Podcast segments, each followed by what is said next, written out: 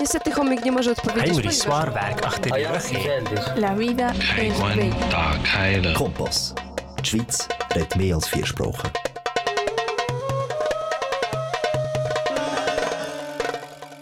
دوستان شنوندگان عزیز سلام و درود ما رو بپذیرید. برنامه امشب سهشنبه 18 مرداد ماه 1401 رو که برابر است با 9 آگوست 2022 خدمت شما ارائه می کنم صدای ما رو از رادیو پیام آزادی میشنوید که سه‌شنبه شب از ساعت 20 الی 21 از طریق شبکه کانال کا پخش میشه. همون گونه که مطلعید تلاش می‌کنیم که به همراه شما رویدادها و تحولات کشورمون رو پی بگیریم. علاوه بر اون تلاش ما برای اینه که نقطه نظرات و دیدگاه های اپوزیسیون چپ و ترقیخواه رو خدمت شما عزیزان ارائه کنیم. از اینکه با ما همراه هستید و پیگیر برنامه های خودتون هستید سپاسگزاریم و امیدواریم که تا این لحظه عصر رو به خوبی پشت سر گذاشته باشید و لحظات خوشتری در انتظار شما باشه و چنانچه مشغول کار هستید براتون آرزوی موفقیت.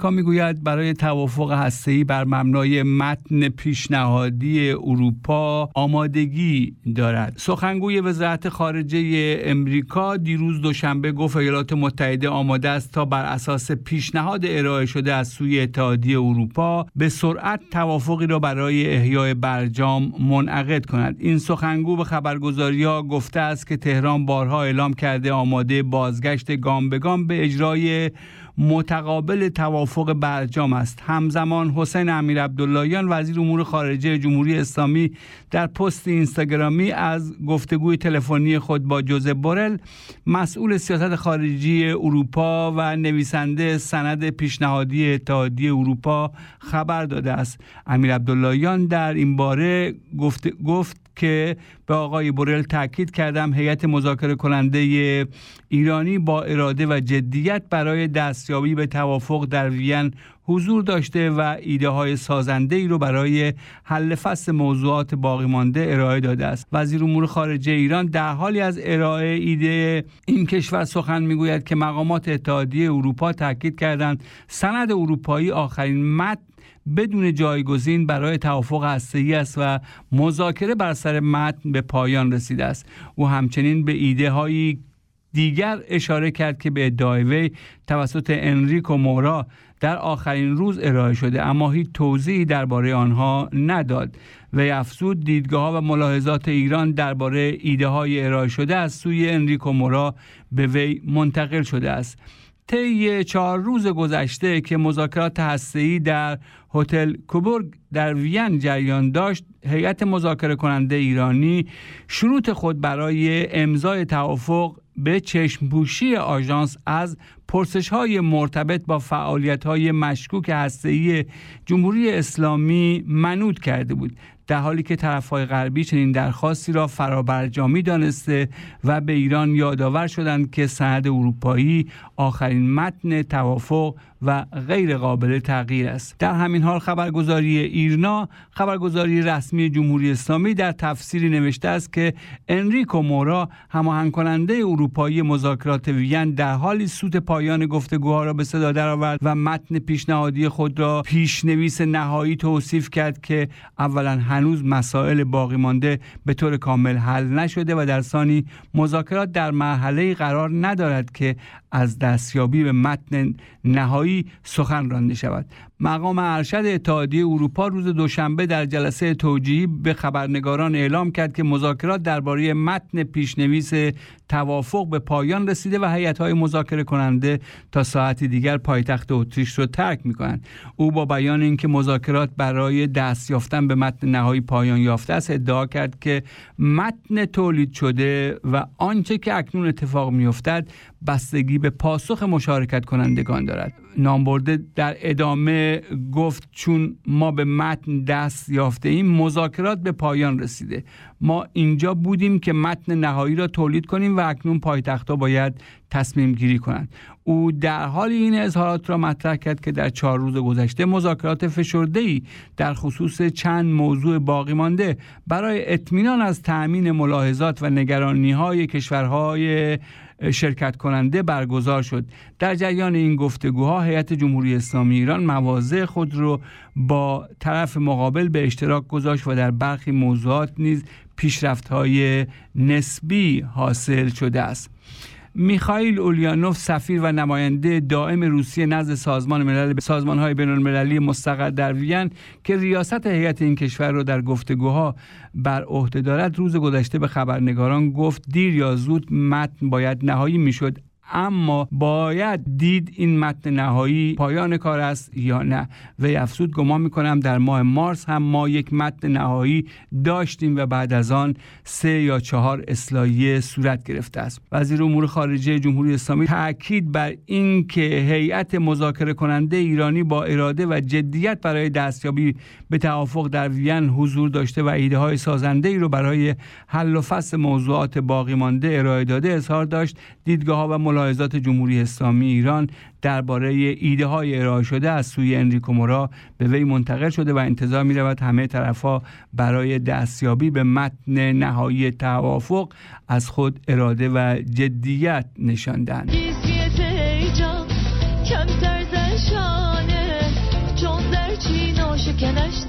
دل من کاشانه چون در چینا شکنش داره دل من کاشانه.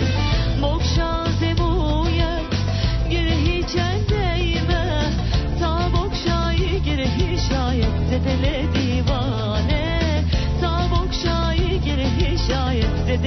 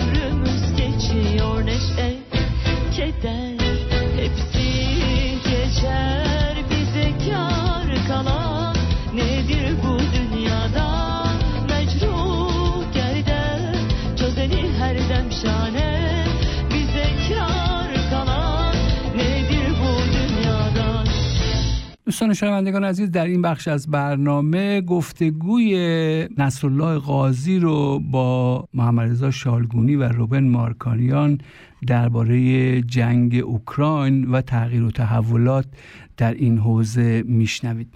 سلام شنوندگان و بینندگان عزیزه حالا من فکر می‌کنم که جنگ اوکراین اون چیزی که پوتین شروع کرد و اینها مسلمه که تحریکات ناتو آمریکا مخصوصا یه چیز جدی بود واقعیت تاریخ منتها عملا به نظر من این کمک کرد به این که پوتین ممکنه در کوتاه مدت دستاورده هایی به دست بیاره. ولی در دراز مدت و در به بزرگ یک اشتباه فاحشی کرد و شکست قطعی داد. یعنی اگر جنگ خودش رو در به همون چیزهای نظامی و اینها نبینیم چون جنگ وسیله برای هدفهای بزرگ سیاسی نمی‌دونم اقتصادی و غیره و غیره. یا جنگ خودش هدف نیست.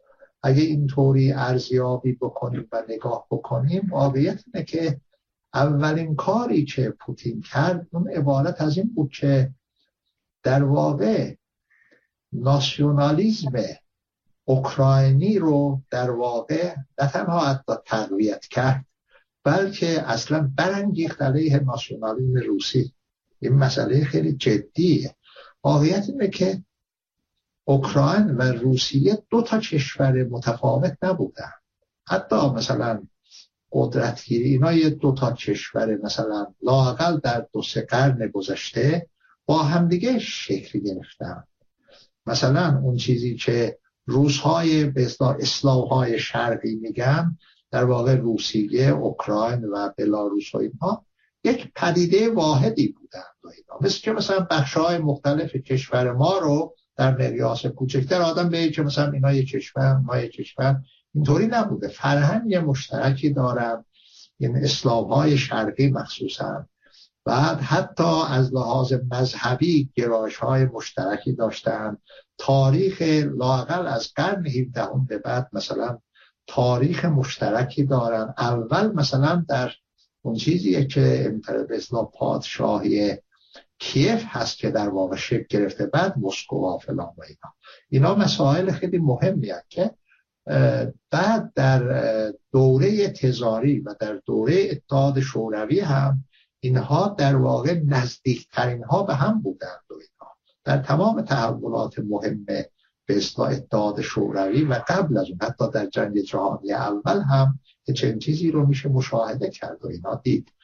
بعد اگر اینطوری به اصلاح به قضیه نگاه بکنیم درسته که به اصلاح بخشی از اوکراین رو به اصلاح پوتین اشغال کرد گرفت و می‌تونه هم نگه بداره تا فعلا تا آینده اصلاح غیر قابل پیش بینی. ولی مسئله ای که هستش یک ناسیونالیسم خیلی شدید به اصلاح اوکراینی ضد روسی رو دامن زد واقعا اینطوری نبود. حتی در اوکراین بخش بزرگی از جمعیت نزدیک به پنجاه درصد مخالف استقلال بودن هستند یعنی چه جدا شدن از روسیه بودن در سال 91 و اینها دیگه ها؟ یعنی اینا بعدا آمارگیری شده فلان شده بارها نظرخواهی شده و اینها. یه دفعه چند چیزهایی به هم ریخت و فلان. آره در اون دو تا جمهوری به اسلام منطقه ای که اونها روس زبان هستند و اینها خب مسلمه که مسئله دیگری به اسلام مطرح است. ولی فقط اوکراین شرق اوکراین و جنوب اوکراین نیست. اوکراین بعد از روسیه پهناورترین کشور اروپاست و مسائل خیلی مهمی داره همین الان می‌بینید این کنفرانسی که گذاشتن برای صادرات غله مثلا گندم و اینا ده درصد کل گندم چان رو اوکراین میده فلان و چیز کمی نیستیم مثلا. خیلی ازتون ممنونم راجع به این صحبت هایی که دارید می‌کنید. مسئله اوکراین و روسیه مسئله که خب میشه از جنبه های مختلف بهش نگاه کرد. من تاکید رو می‌خواستم بذارم روی محاصره ناتو محاصره روسیه توسط ناتو. و سوالم دقیقا این بود که آیا اون چیزی رو که پوتین مدعی شده که با حمله ای که ما به اوکراین کردیم باعث بازداری ناتو از گسترش مرزهای بیشتر با روسیه شد. این رو شما چطوری می‌بینید؟ من به نظرم حتی اوکراین اگر شروع پلو می‌کردن ناتو واقعا از سال 2008 دیگه که بوش و قبلا هم به نحوی کلینتون اینا آماده کرده بود و اینا در مورد گرجستان و در مورد اوکراین. اگر عضو ناتو هم می‌شدند اینقدر ضربه نمی‌زد به روسیه. چون مسئله فقط اون چیز سوری نیست. اوکراین پیونده های خیلی زیادی داره با روسیه این مسئله است. مسئله بعدی که وجود داره اون عبارت از اینه که با به اروپا و آمریکا رو به همدیگه نزدیکتر کرد. توجه داشته باشید که در اروپا دو تا ستون کلیدی داره اتحادیه اروپا دو تا ستون کلیدی. آلمان و فرانسه. این دوتا نمی‌خوان کاملا زیر سیطره آمریکا برن.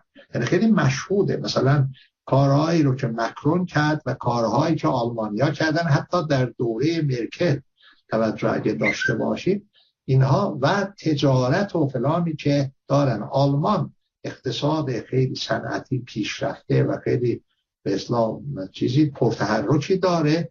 و روسیه یک کشور پهناور بزرگترین کشور دنیاست به لحاظ مساحت و فلان با منابع وسیع. و بنابراینه که منابع به اصلاح روسیه به اضافه اقتصاد آلمان می‌تونه به اصلاح برای آلمان لاغل تحرک فوقالعاده زیادی رو به وجود بیاره. مثلا می‌دونیم که در نورد استریم به اصلاح دو که به اصلاح برپا کردن و اینا آمریکا شروع کرد به تحریم اون دیگه ها و آلمان در زمان مرکل حتی مخالفت کرد با این ماجرا. یعنی این اصلا مثلا در مورد فرانسه هم اینو میشه مشاهده کرد. یعنی ناتو به اصطلاح در واقع آره آمریکا به اصطلاح تونست جلو بیاد مثلا یادتون باشه در صحبت که می‌کردیم من اون یاد آورد کردم اول ماجرایی که می شروع شد و اینها مثلا در اسفند گذشته.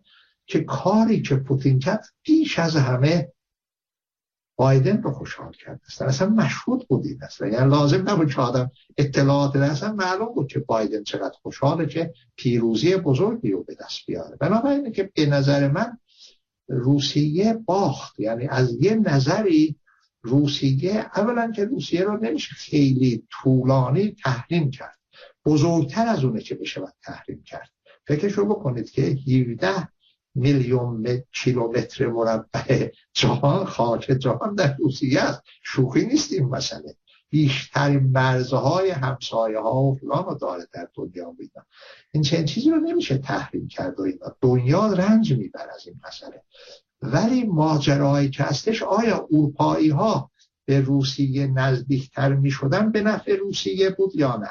منتها چرا این کار رو کرد پوتین؟ من به نظرم تا حدود زیادی به خاطر اینکه اون ناسیونالیزم جریده دار شده روسی در واقع احساس می‌کرد که ناتو داره پیشروی می‌کنه. فلان و می‌خواست ضربه شستی نشون بده. محاسبه ضعیف بود. درست تهدید ناتو وجود داشت. واقعی و هنوزم وجود داره. ولی حالا ناتو قوی تر شد. واقعیت اینه و به این صورت نمیشه وزلاتی کرد. من با توجه به اینا فکر می‌کنم که روسیه باخته است و این خیلی قطعیه. همین الان تحریمی که روسیه می‌بینه و فلان و اینا چیز کمی نیست. مثلا اینکه پوتین میاد حتی مثلا با خامنه آدمی مثلا میاد اینطوری خوش و بش و فلان و بهمان اینا. اینها یعنی یه دریچه هایی می‌خواد به اصلاح برای این چیز شکافی در تحریم به وجود بیاره فلان بکنه. اینا چیزهای مهمی هم که باید توجه کرد بله خیلی ازتون ممنونم. همونطور که قبلا هم صحبت کردیم تاثیرات جنگ روسیه و حملش به اوکراین. خب می‌تونه از جنبه های مختلف مورد بررسی قرار بگیره و خب همه این مسائل رو ما سعی می‌کنیم امروز تا اونجایی که می‌تونیم روی قطبندی های جیوپولیتیک در سطح جهان بررسی کنیم. اگر اجازه بدید از رفیق روبن بپرسم که در همین رابطه قطبندی های جیوپولیتیک جهان ما شاهد دور اخیر اجلاس های هفت کشور سنتی در آلمان بودیم طی چند روز گذشته و اجلاس سران ناتو در مادرید رو داشتیم. تاثیرات جنگ اوکراین و تغییراتی که تا به حال پیش اومده بر روی این صفبندی های ژئوپلیتیک در این اجلاس ها چطوری بوده؟ آیا واقعا تونستن به هیچ هدف روشن و مشخصی برسن؟ رفیق روبن بله منم سلام می‌کنم به تو رفیق نصرالله به رفیق شالگونی و به همه بینندگان و شنوندگان تلویزیون راه کارگر.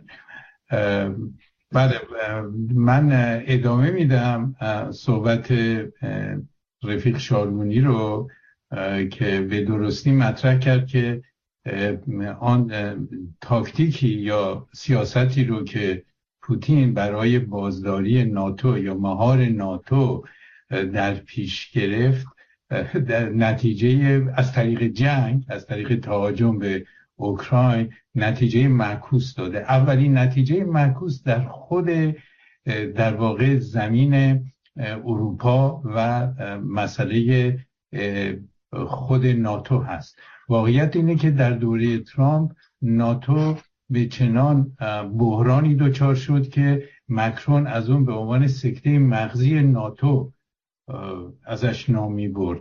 در حال فروپاشی بود و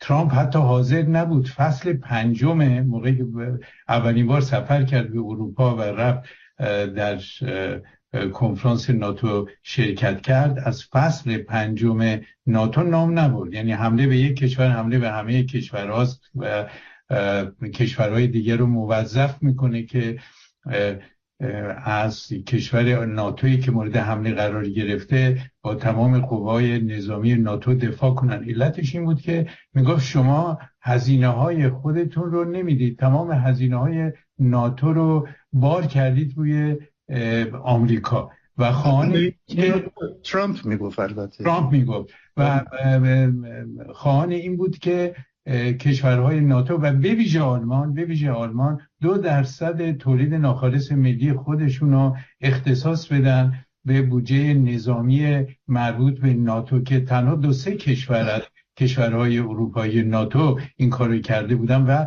این مسئله با مقاومت مرکل مواجه شده بود. در حالی که بعد از حمله روسیه به اوکراین نه فقط بلا فاصله اولاف شولز اومد و اعلام کرد که دو درصد رو اینها عملی می‌کنن بلکه 100 میلیارد دلار 100 میلیارد یورو بودجه اختصاص داد به تسلیح نظامی آلمان. یک. دوم صدور سلاحهای تهاجمی دفاعی و تهاجمی در مناطق جنگی که این هم در سیاست خارجی آلمان تا این موقع در واقع ممنوع بود و اینا. یعنی اون سیاستی که آمریکا در دوره معاصر داشت که دو تا متحد خودش ژاپن و آلمان رو دوباره مسلح کنه و اینا رو وارد دور تسلیحاتی و نظامیگری بکنه این مسئله اولا انجام شد و بعد تازه نه فقط کشورهای عضو ناتو مصممتر شدن در اینکه در ناتو باقی بمونن بلکه فنلاند و سوئد هم که دو کشوری بودن که سیاست خونسا داشتن اینا پیوستن به پروسه پیوستن به ناتو رو شروع کردن. خب این خیلی مهمه و عکس العمل روسیه هم دیدیم که چقدر ناراحت شد از تصمیم سران فنلاند و سوئد ولی اینو ناچار قورت بده این مسئله رو. مسئله بعدی همینطور که اشاره کردی کنفرانس هفت کشور صنعتی در پس اینو می‌خوام بگم که هژمونی آمریکا که در حال سکته مغزی و فروپاشی بود این هژمونی بازسازی و تقویت شد. و آمریکا تونست دوباره در واقع ناتو رو به عنوان بازوی تسلط خودش در اون ائتلاف آتلانتیک تقویت کنه و نه فقط تقویت کنه بلکه گسترش بده و کشورهای بیطرف رو به طرف ناتو بکشه. یک. دومین مسئله در کنفرانس هفت کشور صنعتی به وقوع پیوست و ما می‌دونیم که اولویت اصلی سیاست آمریکا مهار چینه.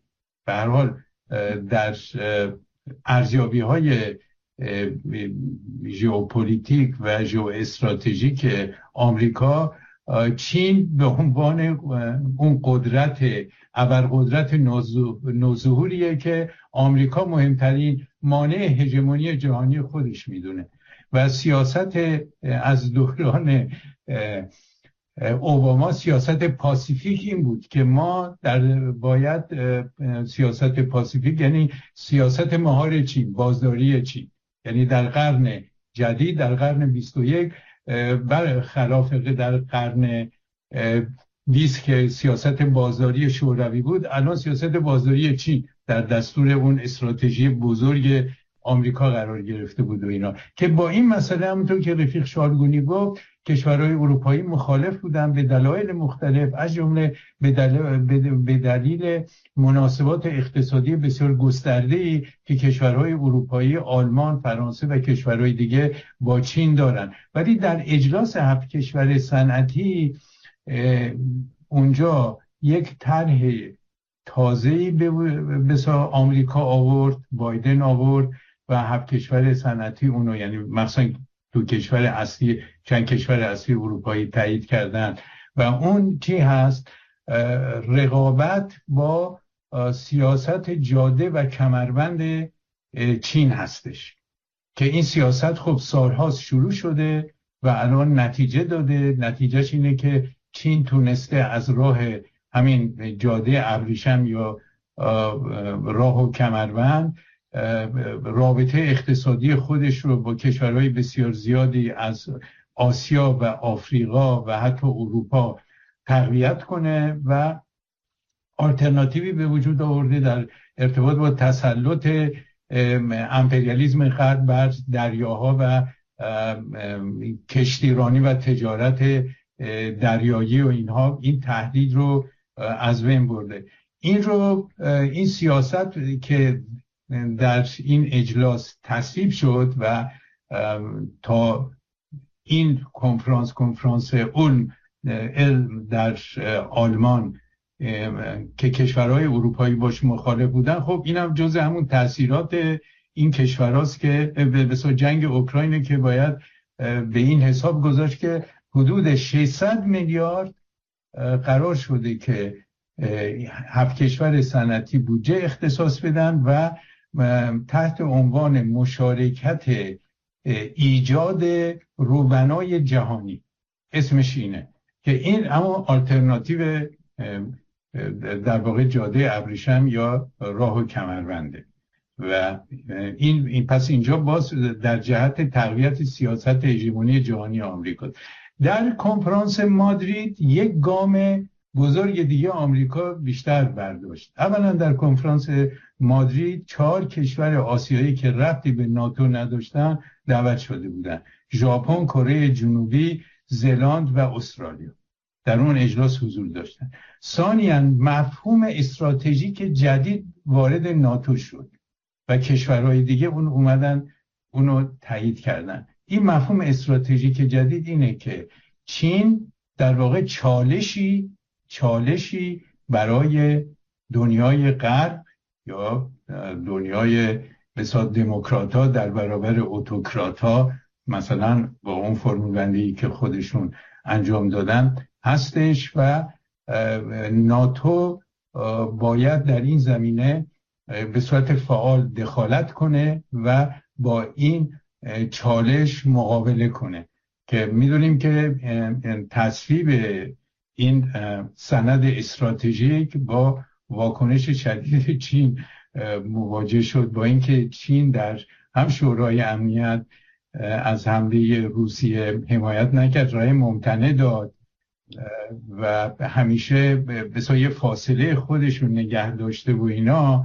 ولی در این حال آمریکا تونست از این بحران استفاده کنه در جهت این قطبندی های جدید و در واقع به نوعی میشه گفت که اون جهان چند قطبی رو حول رهبری خودش دو قطبی بکنه که یه قطب رهبریش به زیر سایه برادر بزرگه و طرف دیگه دشمنان یا اون نیروی مقابل چین روسیه و متحدین اونا هستند. و این میشه گفت که اون تضاد ژئوپلیتیک در جهان رو تشدید کرده و قطبندی ها رو خیلی قوی تر کرده و همه اینا از اون برکات سیاست ماجراجویانه پوتین است که در واقع آمریکا بیشترین بهره برداری رو از اون کرده. خیلی ممنونم. اجازه بدید دنبال همین اجلاس هایی که در آلمان و در مادرید گذاشته شد از رفیق شالگونی در مورد سفر بایدن به جده به عربستان سعودی سوال بکنم. رفیق شالگونی ایشون اعلام کرد که ما در خاور میانه میمونیم و جایی هم نمیریم و کسی هم فکر نکنه که ما رفتیم و به فکر پر کردن جای خالی ما باشه.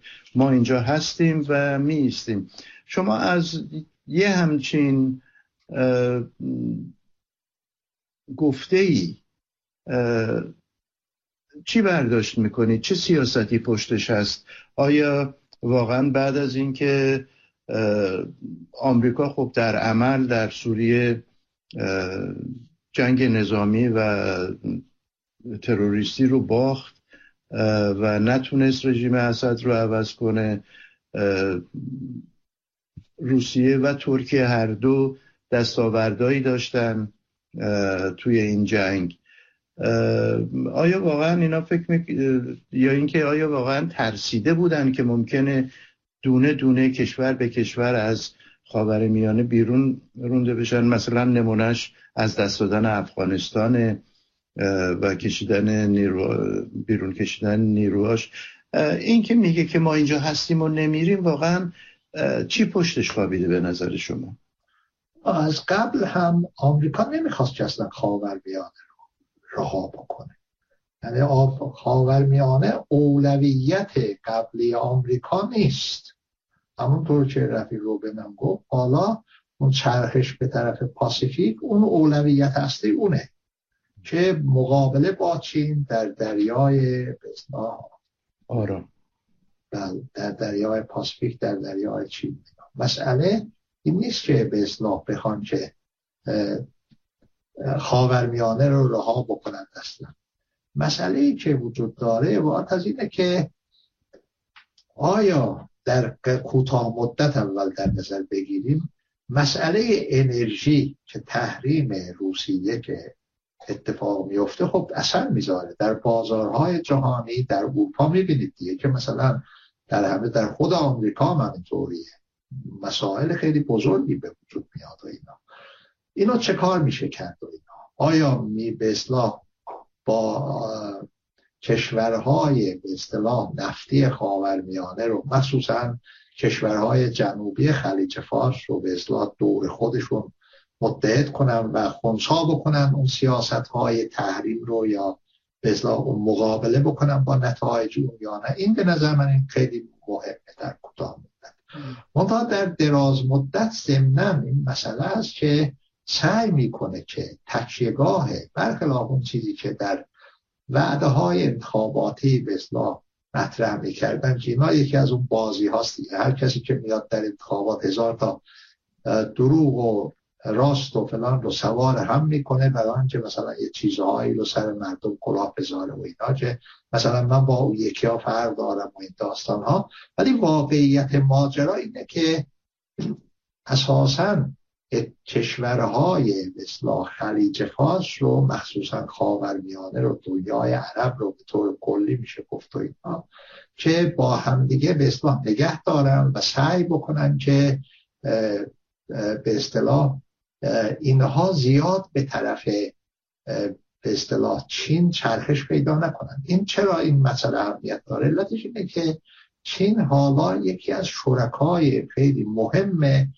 عربستان و امارات و سایر کشورهای خلیج فارس. همون عربهای شیوخ خلیج فارس در یعنی این مسئله مهمیه. مثلا حالا بزرگترین صادر کننده نفت به چین که خیلی احتیاج داره بهش عربستان سعودی. بزرگترین به اصطلاح شریک تجاری در منطقه خاورمیانه با چین اماراته. اصلا یه برنامه های اقتصادی مثلا چیزی رو درست کردن و طبیعتا اینجور مسائل ممکنه که اینها را بکشونه به طرف به اون رقبا. سعی می‌کنن که این رو جلوش رو بگیرن و به اینا اطمینان بدن که مخصوصا بعد از اون ماجرای قاشقچی و فلان و اینا یه مسئله ای که پیش اومده بود کویا مثلا آمریکا یه دفعه مدافع به اصلاح شده فلان شده اینا رو رفتن اونجا این صحبت ها مصرف دیگری داره و فلان و اینا. بعد قضیه رو حل و فصل بکنن. در این میان آیا مسئله اینه که آیا این موفق بود یا نبود؟ به نظر من من فکر می‌کنم خیلی موفق نبود. واقعیت اینه که عربستان سعودی و نمی‌دونم امارات و کشورهای دیگر منطقه خلیج فارس هم که حالو چه نیستن.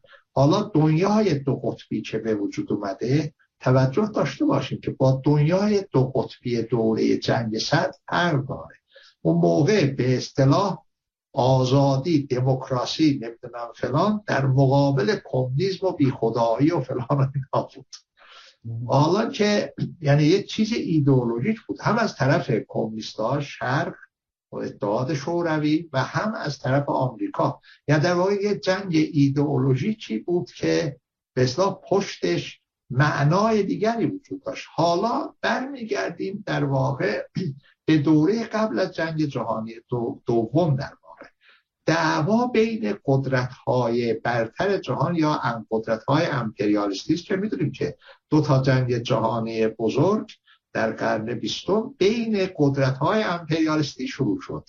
نه بین شوروی و نمی‌دونم سرمایه دارا فلان. در واقع آلمان بود که حمله کرد تا این به شوروی حتی با اینکه قرارداد عدم تجاوز با هم دیگه بسته بودن ولی اینو آلمان نادیده گرفت و حمله کرد به روسیه به اتحاد شوروی تا اینکه به اصطلاح غرب رو متقاعد بکنه. چون ما می‌تونیم با شما همکاری بکنیم. و فلان. حتی یادتون باشه معاون هیتلر اصلا یه پروازی کرد به چیز انگلیس و فلان و اینها چون پیام ببره. چون ما می‌خوایم با شما باشیم و فلان. تا آخرش هم در زندان بود دیگه فلان اینا. اینو نکشتن به خاطر این هم مسئله این بود که در واقع بین قدرت های امپریالیستی در بین حالا دوباره ما برگشتیم به این که بین قدرت های سرمایه داری که طرف چین و شرکا و اینها یه طرفش آمریکاست و اروپا و شرکاش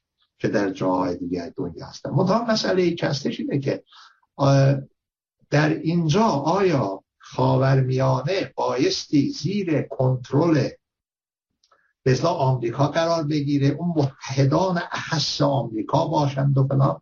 من فکر می‌کنم که کشورهای جنوب خلیج فارس با احتیاط عمل کردند و اینها. یادتون باشه قبل از این ماجراها قبل از اینکه بایدن و اینها سفر بکنه لاوروف سفر کرد و در مذاکراتی که اونجا کردن به چیزی علیه روسیه سعی کردن انجام ندن یعنی خیلی رضایت آمیز بود براشون. چرا؟ اینها فکر می... اینها متوجهن که دنیای دو قطبی منطق دیگری داره و نمی‌خوان از خودشون رو بندازن به یه طرف فقط. چرا؟ اگر آمریکا از مثلا عربستان با تمام اون حکومت عجیب و غریبش دفاع می‌کنه از امارات دفاع می‌کنه همونطور که آمریکا قبلا هم می‌کرده یه واقعیت اینه که در آمریکا تا زمان کندی رسما در, در عربستان بردهداری بود. منتها روزولت که به اصطلاح مدافع به دموکراسی و فلان فرانکلین روزولت رو میگم. اولین قرارداد رو با عربستان اون بستیه که نفت عربستان و فلان و اینا. کسی با بردهداری مخالف نبود. وقتی کندی اومد رو کار گند قضیه در اومده بود کندی فشار آورد به خاندان سعودی چون یه نوعی بردهداری رو جمعش بکنید و فلان. حتی پول دادن که برده ها رو آزاد می‌کنید پول بدن که بلکه چی هست؟ که صاحبان برده ها به اصلا ضرر نبیدن کندی آخرش فشار آورد. اون موقع هم آمریکا هست اصلا مسئله دموکراسی و اینها مطرح نبود که مسئله ای که هستش این بود که جلو شوروی و فلان مخصوصا که عبدالناصری وجود داشت و در دنیای عرب ناسیونالیزم مترقی به وجود میومد و فلان و اینا اون رو بگیرن. حالا دنیای دو قطبی دوباره شکل گرفته. ماجرایی که وجود داره اون عبارت از اینه که اونا نمی‌خوان با اون شریک دیگری که چین هست و اقتصاد خیلی پرتحرکی داره در حوزه های مختلف نگاه کنید در واقع کارگاه جهان به چی منتقل شده دیگه بنابراین که مخصوصا سوخت و فلان و اینها که خاورمیانه و منطقه خلیج فارس می‌تونه تامین بکنه خب این مهمه دیگه. برای چین و برای اینها مهمه که یه چیز شریک ثابتی فلانی داشته باشه.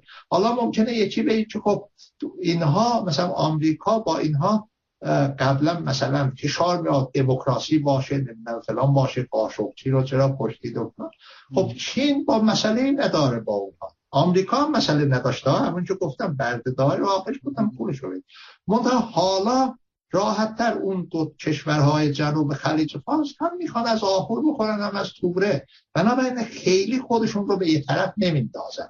و وزن خاصی هم پیدا کردن که اونطوری نیست که دیگه به بارگاه خداوندگاری که آمریکا باشه وابسته باشن. من فکر می‌کنم علاوه بر اینها اگه دقت بکنیم حتی اروپا هم درسته که حالا زیر سیطره آمریکا برگشته زیر حوادث به اصلاح اوکراین و فلان و اینا ولی اروپا هم معلوم نیست اینطوری بمونه. یعنی این به سفر همون صحبت هایی که رفیقمون رو بین کرد و اینها این معلوم نیست که به اجرایی بشه و اینها حتما ادامه پیدا بکنن و فلان. همونطور که اشاره کردم روسیه بزرگتر از اونه که بشود. اون رو دو دستی داد به دست چین. اگر قرار باشه که چین رقیب باشه یا در واقع یکی از کارهایی که آمریکا می‌خواست بکنه روسیه رو از چین جدا بکنه. آیا می‌خوان از این طریق برگشته این به استراتژی که یه دفعه چین رو با روسیه متحد کنن این اشتباه بزرگیشون میشه اون موقع. این هم در اروپا هم چنین چیزی رو نمی‌خواد. همونطور که گفتم برای اروپا مخصوصا برای آلمان که در واقع یک سوم اقتصاد اتحادیه اروپا در دست آلمان هستش.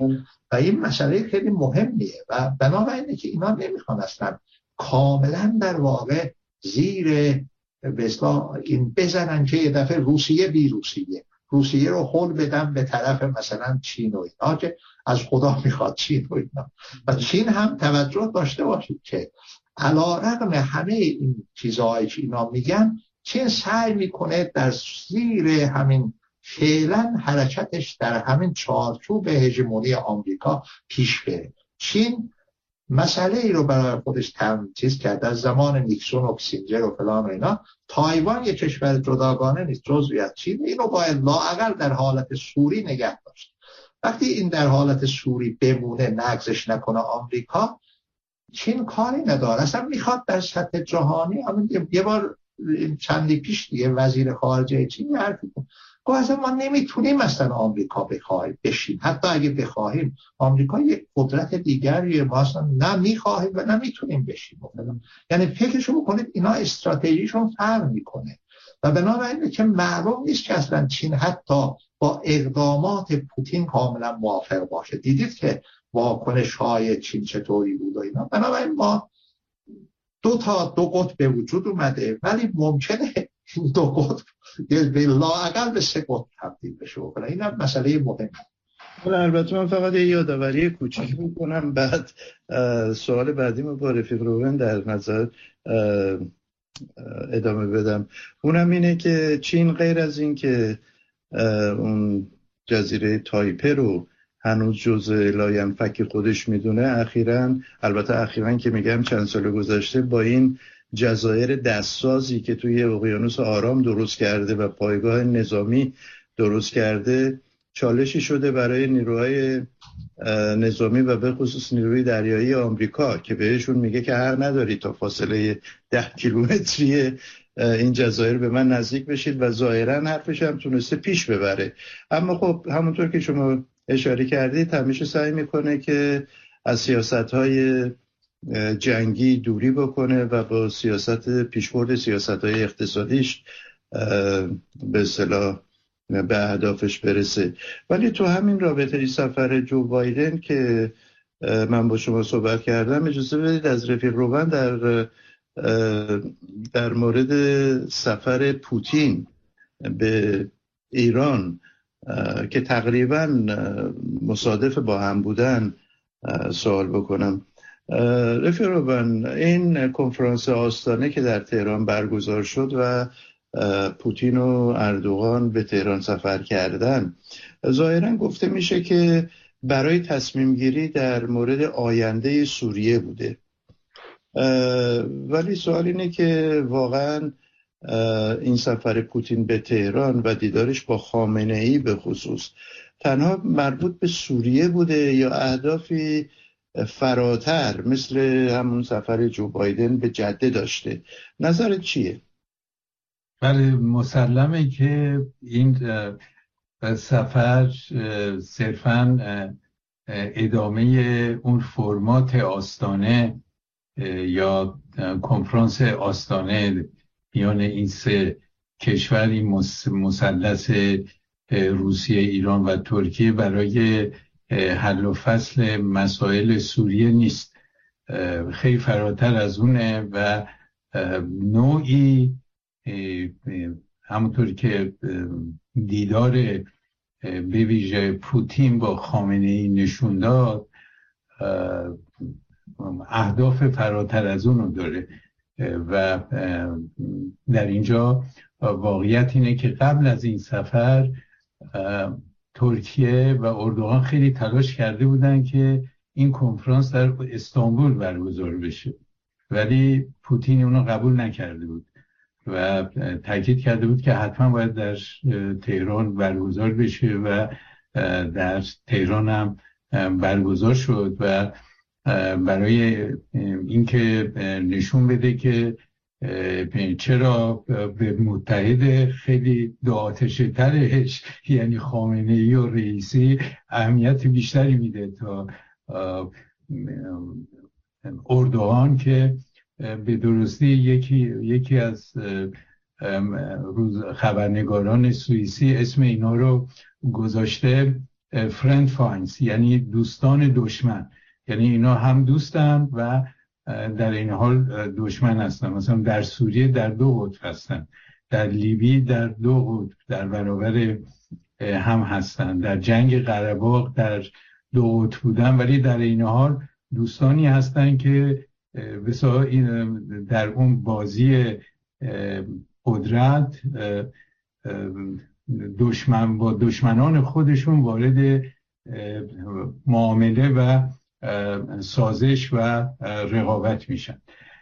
به کنفرانس تهران از این نظر برای پوتین مهم و دارای اهمیت بود که نشون بده که ایزوله نشده منزوی نشده برخلاف سیاستی که آمریکا در پیش گرفته که از نظر دیپلماتیک روسیه رو کاملا منزوی کنه هم در رأیگیری که در شورای امنیت شد هم در مجمع عمومی شد. ما دیدیم خب روسیه خیلی از نظر دیپلماتیک منزوی شد و عملا سیاست حمایت از پوتین در حمله به اوکراین فقط لوکاشنکو حامی خیلی صریح و مثلا بی ابهام و شفاف پوتین بوده. کشورهای دیگه با اینکه به نوعی اونایی هم که متحد روسیه هستن به شکل زمینی دفاع کردن نه به شکل آشکار و سریع. از این نظر سفر پوتین به تهران اهمیت داشت و به ویژه در اینجا برای دو طرف یعنی هم برای خامنه ای و جمهوری اسلامی که به لحاظ منطقه‌ای و بین‌المللی کاملا منزوی شدن و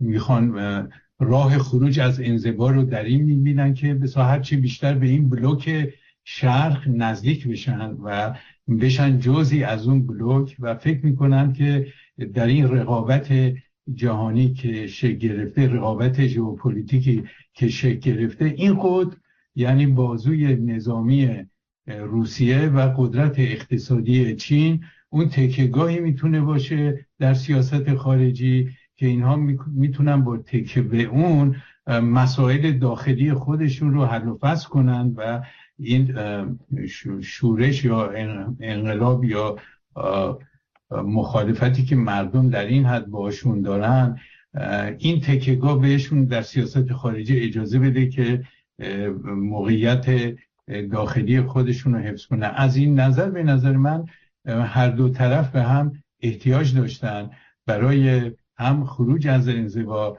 هم برای دور زدن تحریم ها که در اینجا قراردادهای متعددی بین ایران و روسیه امضا شد. از جمله ما شاهد بودیم که گازپروم که شرکت نفت و گاز روسیه هست و یکی از شرکت های بزرگ نفت در سطح جهانی هست اومد و یک قرارداد خیلی عظیمی رو بس با شرکت نفت ایران برای استخراج نفت و گاز که این رو در جمهوری اسلامی اون روزنامه ها و جناهای اصولگرا خیلی باد زدن گفتن که به هر حال ما تونستیم این قرارداد رو با روسیه ببندیم و اینا چرا که ما می‌دونیم تاسیسات نفت و گاز ایران به شدت فرسوده است و احتیاج به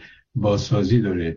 ولی واقعیت اینه که حتی گازپروم در بسیاری از تاسیساتی که درست کرده باز بخشی از تکنولوژیشو از کشورهای غربی گرفته از انحصارات بریتیش پترولیوم و تگزان و دیگران گرفته. حالا اینکه واقعیت اینه که آیا می‌تونه صنایع نفت و گاز ایران رو نوسازی کنه این رو در آینده باید دید. ولی در اینکه این قراردادی قرارداد خیلی بزرگی در هیچ شکی نیست. در اینکه اینها قرار گذاشتن که با هم تحریم های آمریکا رو دور بزنن و مبادله بکنن مبادله تجاری خودشون رو بالا ببرن که به خیلی کم مبادله تجاری بین ایران و روسیه و اینها. و احتمالا گفته میشه که ایران حالا می‌خواد درون بفروشه پهپاد بفروشه به روسیه. این هم خودش مسئله که یک اول قدرتی مثل روسیه که یکی از بزرگترین ارتش های جهان رو داره شاید ارتش دوم جهان رو داره. حالا از نقطه نظر یکی از بزرگترین فروشندگان اسلحه در سطح جهانی هست. بعد از آمریکا میاد و از پهپادهای ایران می‌خواد استفاده کنه و جمهوری اسلامی هم در اینجا اعلام می‌کنه. بعد ما از نظر تکنولوژی اونقدر پیشرفت کردیم که حتی به قدرتی مثل روسیه می‌تونیم پهپاد بفرستیم و اینا. در یک نگاه کلی اگر بخوایم بگیم کنفرانس جده و کنفرانس تهران دو در واقع قطف رو نشون میده که در این رقابت ها بویژه در سر بر سر خاور میانه که الان اهمیت خیلی زیادی پیدا کرده اینطوری از طریق یارگیری ها و تقویت یارگیری ها می‌خوام موقعیت خودشون رو تقویت کنن. این نکته هم باید اینجا اضافه کنیم که اهمیت خاورمیانه از اونجا باز به مراتب افزایش پیدا کرده باز هم از اثرات ثانویه جنگ اوکراین به خاطر تحریم روسیه به عنوان یکی از بزرگترین صادرکنندگان نفت و بحران انرژی که الان در سطح جهانی این بحران خیلی بزرگی رو دامن زده رکود اقتصادی به بار آورده. اروپا حتی کشوری مثل آلمان در آستانه رکود اقتصادی قرار گرفتن و مسئله انرژی خیلی به مسئله حیاتیشون تبدیل شده. فشار آمریکا باعث شده که اینها بیان و خرید نفت و گاز رو از روسیه بخوان کاهش بدن یا کم کنن. در نتیجه مسئله آلترناتیو چه آلترناتیوی در برابر اونهاست؟ نزدیکترین آلترناتیو خاورمیانه است. اینطوری. و بنابراین این خودش حاکی از این رقابت است. و آخرین نکته ای که من اینجا می‌خوام بگم که در مورد ترکیه است. ترکیه خیلی تلاش داشت پرونده خیلی بزرگی آورده بود در مورد سوریه که رضایت جمهوری اسلامی و همینطور روسیه رو جلب کنه برای حمله به روژاوا و قطعی کردن نهایی کردن سرکوب و اشغال روژاوا که مورد موافقت طرفین قرار نگرفت و هم جمهوری اسلامی البته خیلی سریحتر جواب قاطع نداد و خامنه حتی در دیدار با اردوغان گفت که درست نیست این حمله و اینها و پوتین هم سیاست اونطوری مخالفت خودش رو با پوشش ایجاد دوستان و شنوندگان عزیز به پایان برنامه امشب می‌رسیم و به دود با شما تا برنامه دیگر. روز و روزگار به شما عزیزان. خوش.